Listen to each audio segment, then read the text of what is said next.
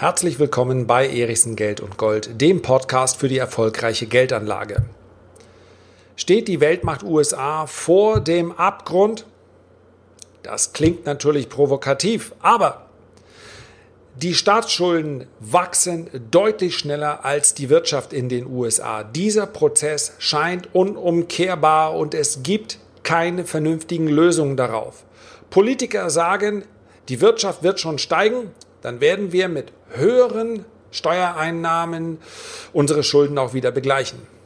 Das hat allerdings weder in den letzten Jahren noch in den letzten Jahrzehnten funktioniert. Und die Frage ist, ob diese Schulden irgendwann mal an eine Obergrenze stoßen. An eine Obergrenze, bei der es heißt, jetzt haben wir kein Vertrauen mehr, dass der Staat diese Schulden irgendwann wird zurückzahlen können oder dass eine Notenbank Lösungen findet. Und wenn dieser Punkt gekommen ist, dann verliert der Anleger das Vertrauen in die Märkte und die Folge sind massive Verwerfungen.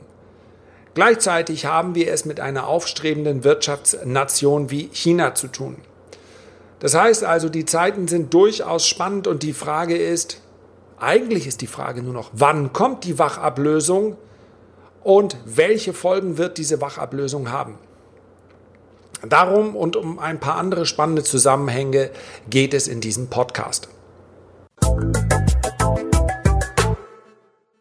Vorab der kurze Hinweis. Solltest du im Hintergrund ein Rauschen oder ein äh, Grummeln hören, das ist nicht mein Magen, sondern seit einer geschlagenen Stunde sitze ich hier, möchte den Podcast aufnehmen und das Gewitter ja, und die Schlechtwetterfront will einfach nicht vorüberziehen. Und dann habe ich mir gesagt, meine Güte, gehört zum Leben dazu und solange wir uns über das Wetter unterhalten, ist eigentlich noch alles in Ordnung. Also bitte nicht wundern, falls es im Hintergrund mal laut werden sollte, aber ich will jetzt einfach loslegen. Denn es ist ein spannendes Thema. Die Staatsschulden, das ist das, worauf der Anleger häufig schaut. Und wenn es sich nicht gerade um die potenteste Wirtschaftsmacht auf diesem Planeten handelt, dann sehen wir die Staatsschulden durchaus äh, kritisch. Wir haben erlebt, wie Länder, beispielsweise Griechenland, viele Länder Lateinamerikas unter ihren Schulden zusammengebrochen sind. Und die Schulden in den USA sind durchaus höher als in einigen dieser Länder. Übrigens ist das hochverschuldetste Land dieses Planeten, gemessen am Bruttoinlandsprodukt, nicht etwa irgendeine amerikanische, ein afrikanischer Staat, sondern das ist Japan.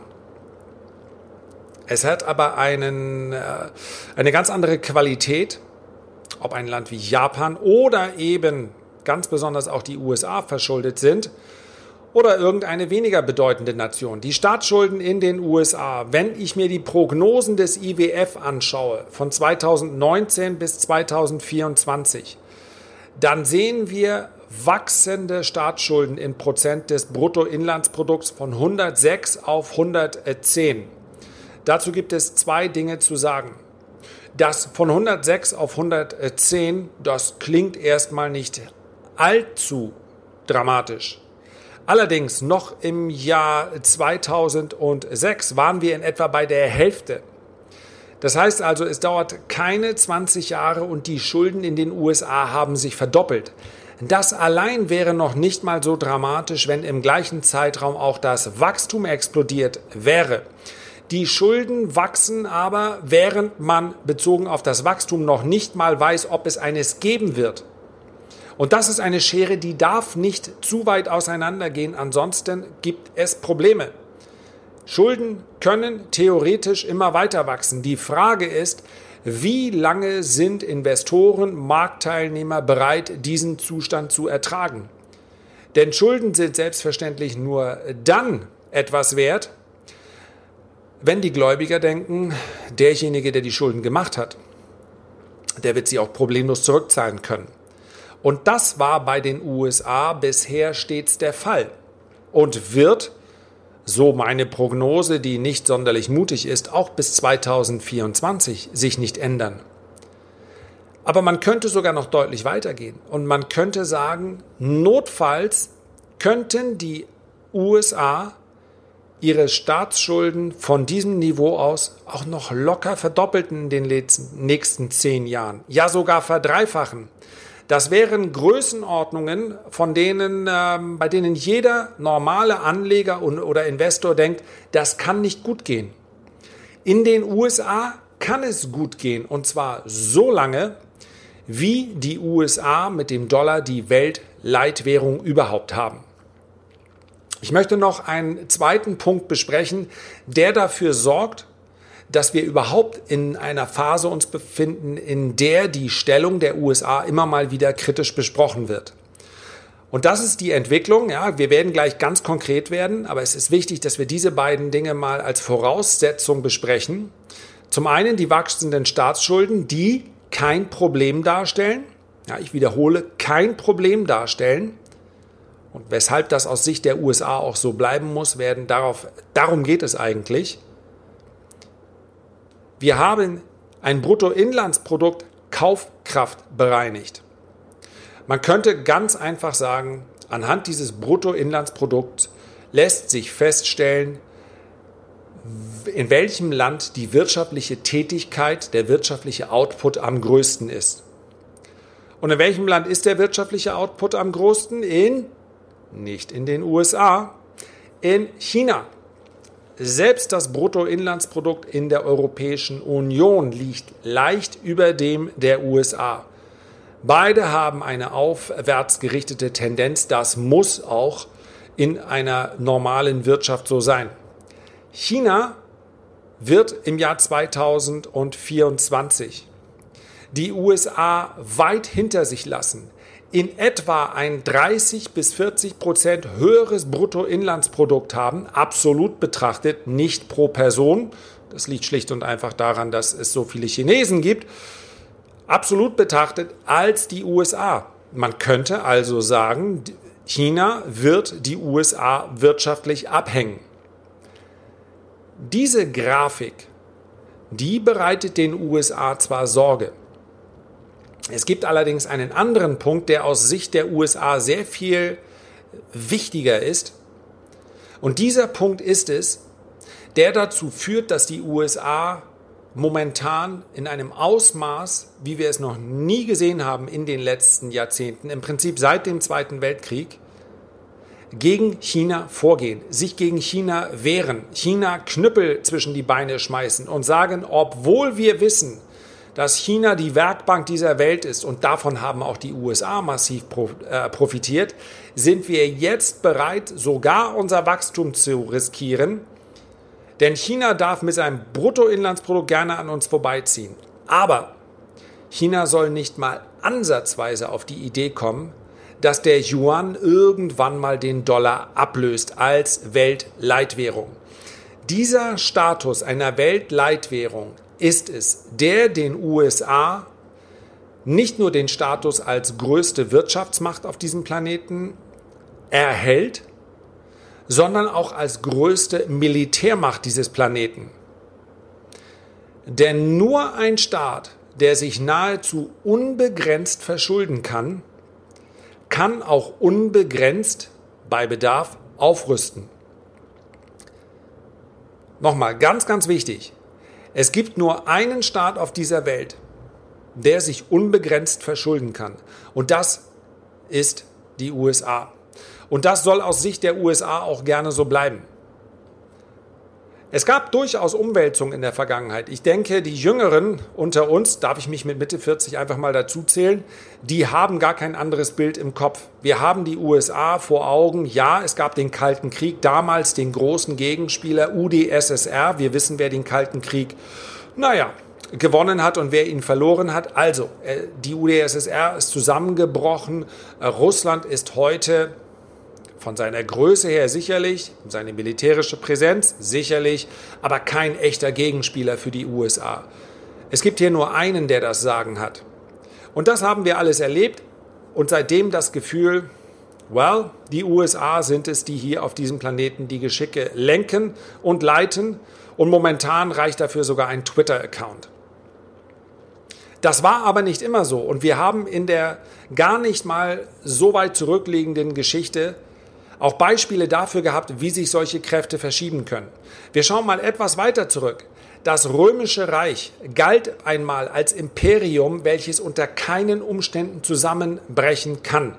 Die Grenzen waren für damalige Verhältnisse so weit ausgedehnt, die militärische Macht so groß, dass selbst Gegner und Feinde bezweifelt haben, dass dieses römische Imperium jemals zusammenbrechen könne. Wir wissen es heute besser, das römische Reich ist zusammengebrochen. Wir haben ein weiteres Beispiel, das liegt noch gar nicht so weit zurück. Mitte des 19. Jahrhunderts. Mitte des 19. Jahrhunderts, ja, also 1850, war ein Viertel der Erde, ein Viertel dieses Planeten war Teil des Britischen Empire,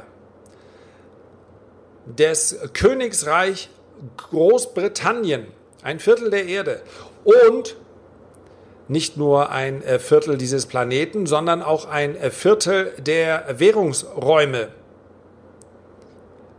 Nichts ging ohne Großbritannien. Das britische Königsreich ist vielleicht auch deshalb ein stolzes, weil es so unglaublich groß war. Ab 1850 kamen die USA und sie wuchsen schnell, sehr schnell, deutlich schneller als Großbritannien. Wir erleben diesen Effekt im Übrigen auch in, äh, in China.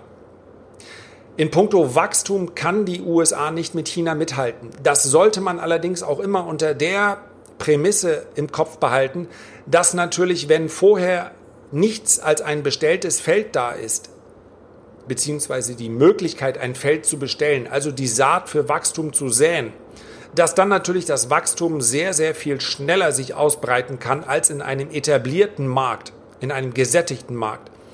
Wir haben das erlebt, die Wachstumsraten nach dem Zweiten Weltkrieg in Deutschland. Die waren natürlich nur möglich, weil so viel wieder aufgebaut werden musste. Allein die Infrastruktur in Deutschland musste in weiten Bereichen neu aufgebaut werden. Ähnlich war es in China. So sind solche Wachstumsraten möglich, aber auch klar, dass so eine Entwicklung absehbar nicht in der Geschwindigkeit weitergehen kann. Wenn wir uns also diese Entwicklung anschauen, dann hat es tatsächlich, dann haben etwa ab 1850 die USA sind dann also an Großbritannien vorbeigezogen Innerhalb der kommenden fünf Jahrzehnte haben sie sie weit abgehängt, was die Wirtschaft angeht. So wie China heute die USA abhängt. Aber, und das ist ganz, ganz wichtig, es dauerte weitere 50 Jahre, bis dann auch unter dem Strich die amerikanische Währung, nämlich der Dollar, am britischen Pfund vorbeigezogen ist. Erst 1950, also nach dem Zweiten Weltkrieg, war die Weltleitwährung nicht mehr das britische Pfund, so wie vorher 100 Jahre lang, sondern eben der US-Dollar. Und ich denke, es ist schon ganz interessant, wenn man sich das anschaut. Ja, die, die Relevanz einer Weltleitwährung, die ist äh, nicht groß genug anzusehen. Es bringt so viele Vorteile. Ich sagte es, die USA können sich praktisch beliebig verschulden, denn es besteht eben nicht die Gefahr, wie für alle anderen, dass eine Abwertung den Schuldendienst erschweren könnte oder die Exporterlöse in Gefahr bringt. Die eigenen Exporte, genauso wie die Zinszahlungen, werden in Dollar abgerechnet. Das heißt also, der Dollar kann nicht gegenüber dem Dollar abwerten. Ein Dollar ist für den Amerikaner immer ein Dollar wert. Wenn er einen Dollar Schulden macht, zahlt er einen Dollar Schulden zurück. Wenn ein Schwellenland mit einer labilen Währung ein Dollar Schulden macht und dann ist zehn Jahre später, hat dann die Währung deutlich ähm, verloren gegenüber dem Dollar, beispielsweise 50 Prozent oder 70 Prozent, dann sind die Schulden, dann ist der Schuldenberg de facto um 50 oder 70 Prozent gewachsen. Das heißt also, Sie müssen nicht nur den Dollar zurückzahlen, sondern ein Dollar 50 oder ein Dollar 70, weil die eigene Währung gegenüber dem Dollar so schwach geworden ist. Deswegen ist dieser Status der Weltleitwährung so wichtig. Auf der gesamten Welt werden immer, wird immer noch ein Großteil der Rohstoffströme in Dollar abgerechnet. Das heißt also, der Status des Dollar ist momentan noch absolut unantastbar. Trotz aller Skepsis, die man da hört, trotz der Entwicklung der China. In den letzten 20 Jahren sind die Weltwährungsreserven der Notenbanken in Dollar nicht etwa gesunken, sondern sogar gestiegen. Vor 20 Jahren war etwa 59 Prozent der Währungsreserven der Notenbanken waren Dollar. Heute sind es fast 63 Prozent. Mit 21 Prozent ist der Euro weit dahinter, der Yen mit knapp 5 Prozent. Und auch der Yuan spielt noch nicht die Rolle. Das liegt natürlich auch daran, dass ein Yuan, also eine chinesische Währung, heute gar nicht diesen Status übernehmen kann. Selbst wenn das Bruttoinlandsprodukt absolut betrachtet höher ist als den USA. Aber es ist ausgeschlossen, dass wir jemals, soweit man das sagen kann im Jahr 2019, falls diesen Podcast jemand 2049 hört und sagt, siehste, okay, sorry, dann habe ich mich geirrt. Aber niemand will doch heute eine Währung im Depot haben, deren Wechselkurs einem direkten staatlichen Einfluss unterliegt. Eine frei handelbare Währung ist quasi die äh, Grundvoraussetzung dafür, dass eine Währung zu einer Weltleitwährung sein oder werden kann. Und das ist in China einfach nicht der Fall. Die Wechselkurse werden per staatlichem Dekret einfach festgelegt. Sie sind nicht frei handelbar. Insofern hat China noch einen langen, langen Weg vor sich, bis die Unabhängigkeit vom Dollar sinken wird. Natürlich muss man auch sagen, die Bestrebungen gibt es denn wer verhindert, dass China und Russland miteinander Geschäfte machen und diese Geschäfte nicht in Dollar abwickeln? Das passiert und das gefällt den USA nicht. Denn eine, eine Nation wie China oder Russland, auch die Türkei ist teilweise sehr kritisch mit den USA umgegangen, auch andere Schwellenländer natürlich sehen diese Abhängigkeit von dem Dollar und freuen sich nicht darüber. Je mehr sich also zusammenschließen und sagen, wir machen das in einer anderen Währung, desto größer ist die Gefahr für die USA. Man sieht aber in allen Teilen der Welt, auch in Lateinamerika, wie massiv die USA teilweise gegen diese Entwicklung vorgehen und welche Nachteile auch kurzfristig entstehen können für Länder, die einen anderen Weg gehen möchten und sich insofern sehr genau überlegen werden, ob sie diese Nachteile in Kauf nehmen oder ob sie sie dann nicht doch klein beigeben. Also, ich hoffe, es ist klar geworden in diesem Podcast. Ja, China überholt die USA bezüglich der Wirtschaftskraft. Und ja, viele Länder haben etwas gegen die Abhängigkeit vom Dollar, möchten sie verringern. Auch Russland kauft beispielsweise massiv Gold. Das ist übrigens ein ganz, ganz wichtiger Punkt. Ja, ich gehe in meinem Report immer mal wieder darauf ein, warum Gold eine, ein so guter Gradmesser ist. Eine Diversifikation in Gold, man könnte es ganz platt ausdrücken, der Kauf von Gold bedeutet für Notenbanken eine geringere Abhängigkeit vom Dollar. Wieso das so ist, bespreche ich in einem der nächsten Reports. Erichsen Report www.erichsen-report.de. Unter diesem Podcast stelle ich dir einen Link ein. Diese Reports sind absolut äh, kostenlos. Da bin ich im Übrigen auch auf Gold schon eingegangen. Da war Gold noch deutlich unter 1250 US-Dollar und habe gesagt, das könnte kurzfristig etwas werden. Also, wenn du den mal ausprobieren möchtest, es ist genauso leicht, sich abzumelden, wie man sich anmelden kann. Das sage ich immer dazu, weil ich persönlich auch keine Newsletter mag, die ich am Ende nicht lese. Den hier würde ich ausprobieren, wenn ich nicht den Inhalt schon kennen würde, aufgrund der Tatsache, dass ich ihn ja selber schreibe. Also, das ist eine Möglichkeit, um sich vom Dollar abzukoppeln, zumindest teilweise. Gold. Der Weg ist noch ne-, sehr, sehr weit und ich glaube, dass die Befürchtung, dass die Weltleitwährung Dollar so schnell abgelöst wird, die sind, diese Befürchtungen sind verfrüht.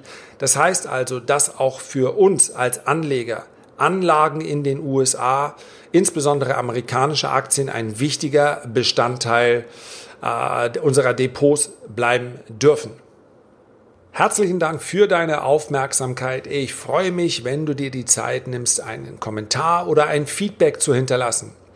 Noch mehr freue ich mich, wenn du dir die Zeit nimmst, um diesen Podcast vielleicht weiter zu empfehlen. Denn du weißt, es geht mir darum, den Unterschied zu verdeutlichen zwischen Geldaufbewahrung, die am Ende nicht nur Rendite kostet, die Vermögen kostet und Geldanlage auf der anderen Seite. Mach's gut, bis zum nächsten Mal, dein Lars.